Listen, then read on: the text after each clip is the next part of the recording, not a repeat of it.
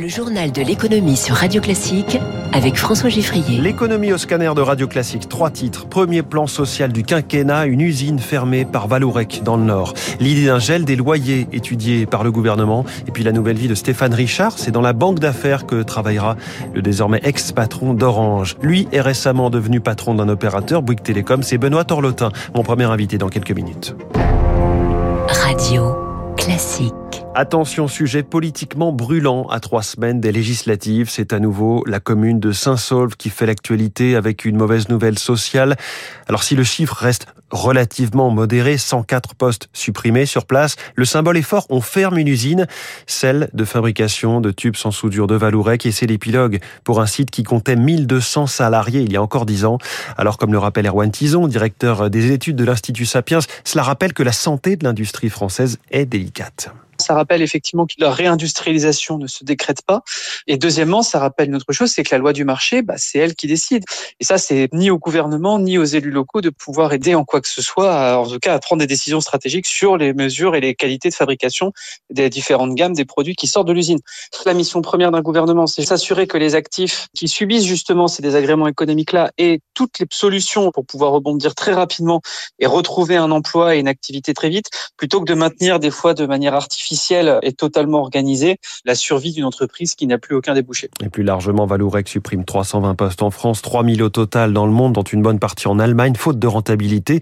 L'État français, qui possède 2,3% de Valourec, Bercy, hier, a réagi par communiqué. Nous demandons à Valourec que les conséquences du plan sur les activités françaises soient minimisées. Le gouvernement qui prépare son projet de loi de finances rectificative et tout le paquet de mesures pouvoir d'achat, la piste d'un gel des loyers est en ce moment expertisée à Bercy, les loyers qui sont d'habitude indexés sur l'inflation. Or, le logement, c'est le poste de dépense le plus important des ménages, rappelle le, président de la Confédération nationale du logement, Eddie Jacquemart. C'est du jamais vu depuis les années 80 quasiment. Si on prend un loyer de 800 euros, ça fait quasiment 20 euros d'augmentation. Sans compter que aussi on a un autre phénomène sur la quittance puisqu'il y a aussi les provisions pour charges qui augmentent beaucoup. Vous savez qu'il y a l'impact du chauffage, du gaz, de tout ce qui est fluide. Bon, on a quelquefois sur des bailleurs sociaux notamment des augmentations de 50 voire 100 euros par mois.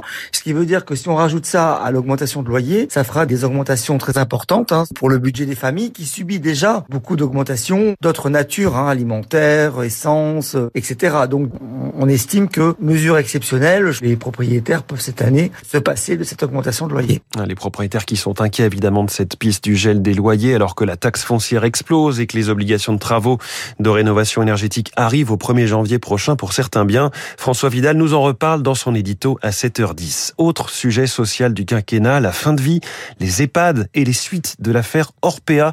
Bonjour Eric Mauban. Bonjour François, bonjour à tous. Le titre du du géant européen des établissements pour personnes âgées dépendantes a encore dévissé hier à la bourse après de nouvelles révélations. Effectivement, l'action Orpea a perdu sur la seule journée d'hier quasiment 20%. Une enquête commune de Mediapart et du collectif de journalistes Investigate Europe a révélé des opérations douteuses menées par une société luxembourgeoise. Elle a accumulé 92 millions d'euros d'actifs dans des parts de nombreuses EHPAD et cliniques gérées par Orpea. Selon Mediapart, cette société luxembourgeoise était pilotée par un comptable et conseiller fiscal qui a été patron d'Orpea en Italie.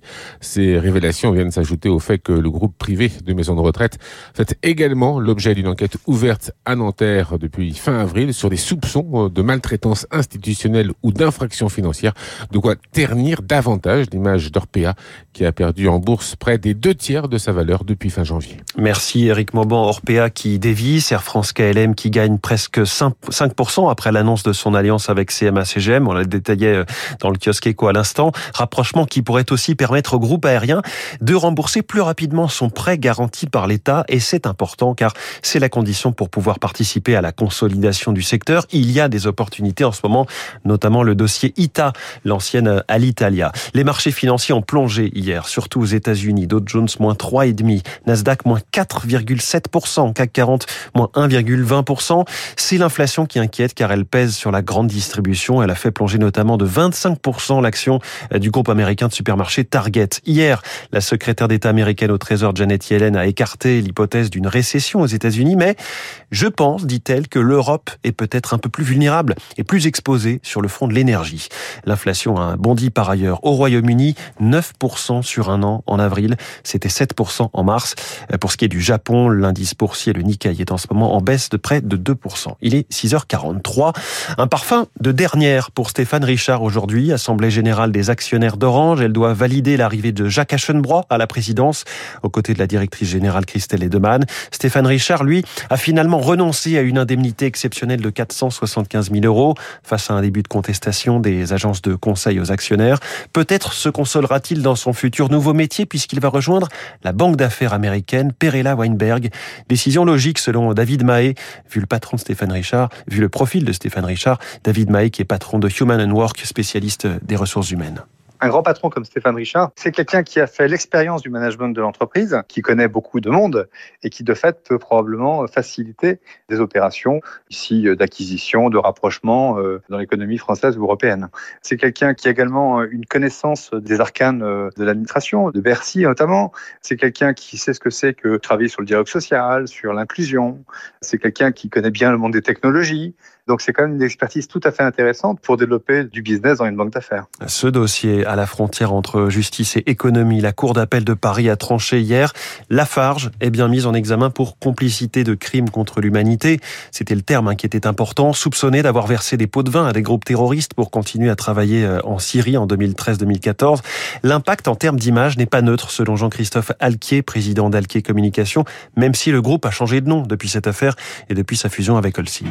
Le groupe Lafarge en tant que tel euh, n'existe plus puisque le groupe a été fusionné avec Colsim. En revanche, euh, certains produits portent encore euh, la marque Lafarge. On peut imaginer qu'effectivement le nom de Lafarge soit associé dans l'inconscient à cette problématique de crime contre l'humanité, plutôt sur l'image, la crédibilité de l'entreprise auprès d'un certain nombre de publics. Et je pense évidemment aux jeunes diplômés qui pourraient postuler chez Lafarge. De là à ce que cet impact affecte véritablement en profondeur et durablement les ventes de produits de Lafarge. Cela me semble plus questionnable. Et puis en bref, le réassureur Score ne couvrira plus les nouveaux projets de champs pétroliers à partir de 2023.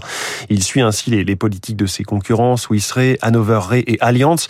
Un vrai mouvement de fond, mais qui pose des questions de transition pour euh, les groupes pétroliers, évidemment.